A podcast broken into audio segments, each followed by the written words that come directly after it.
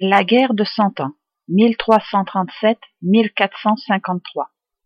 Ce changement de dynastie coïncide avec l'une des périodes les plus sombres de l'histoire de France. L'ennemi est désormais l'Angleterre et lorsqu'il arrive au pouvoir, Philippe VI veut reprendre au royaume d'Outre-Manche les territoires du sud-ouest qui ont été concédés sous le règne de son père. Toutefois, les armées des chevaliers du roi de France ne parviennent jamais à être à la hauteur des soldats d'Henri III. Il s'ensuit des défaites catastrophiques des Français contre les Anglais, d'abord à Crécy, 1346, puis à Calais, 1347. Peu après, une grave épidémie de peste noire sévit sur le pays. Apparue en 1347 à Marseille, elle s'étend rapidement sur tout le pays et fait des millions de victimes, que l'on estime à un tiers de la population de France. La catastrophe est telle et les médecins si impuissants qu'elle provoque des comportements extrêmes parmi la population, tels que le massacre de populations juives, Strasbourg 1349, accusées d'être à l'origine du mal. D'autres épidémies au cours du XIVe siècle ajouteront encore au désastre démographique et économique qui a frappé le royaume. À la mort de Philippe VI, Jean le Bon accède au trône, 1356, et engage à nouveau la guerre contre l'Angleterre sans plus de succès que son père toutefois. Ces défaites successives, en particulier à Poitiers en 1356, lorsqu'il est fait prisonnier, conduisent à la paix de Calais, 1360, par laquelle la France concède à l'Angleterre la ville de Calais et surtout l'ensemble du sud-ouest du royaume. Charles V, 1364-1380, fils de Jean le Bon, entreprend avec plus de succès une reconquête du royaume.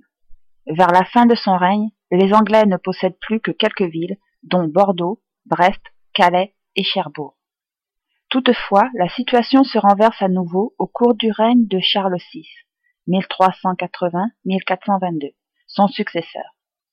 Deux facteurs essentiels contribuent à ce retournement.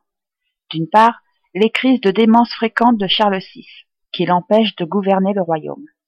D'autre part, un climat de guerre civile est provoqué par la grave scission entre Armagnac, à l'ouest du pays et en Île-de-France, et une nouvelle puissance, celle des Bourguignons, à l'est et au sud.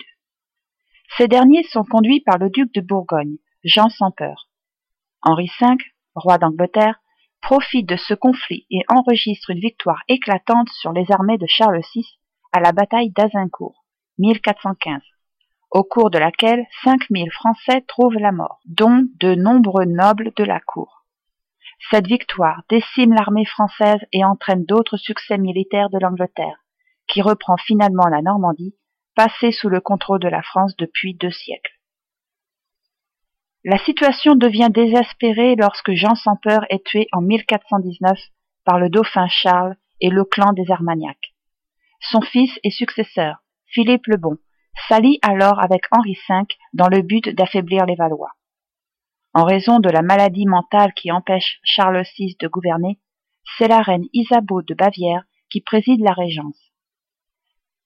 Face à ses ennemis puissants, elle ne peut résister longtemps et consent finalement à signer le traité de Troyes en 1420. Selon les termes de cet accord, Catherine de France, la fille de Charles VI et d'Isabeau, est donnée en mariage au roi d'Angleterre. Par ailleurs, le dauphin Charles est déshérité et la couronne de France doit revenir à Henri V à la mort du roi. Le royaume de France est ainsi remis aux Anglais. Même si ce plan ne réussit pas complètement en raison de la mort d'Henri V en 1422, la même année que celle de Charles VI, ce traité marque une date sinistre de l'histoire de France. Il signifie la fin de la cohésion nationale construite lentement par les Capétiens et les Valois. Il semble que le pays est ramené à une situation comparable à celle qu'il a déjà connue au premier siècle avant notre ère, avec la conquête romaine, ou au cinquième siècle, avec les invasions barbares.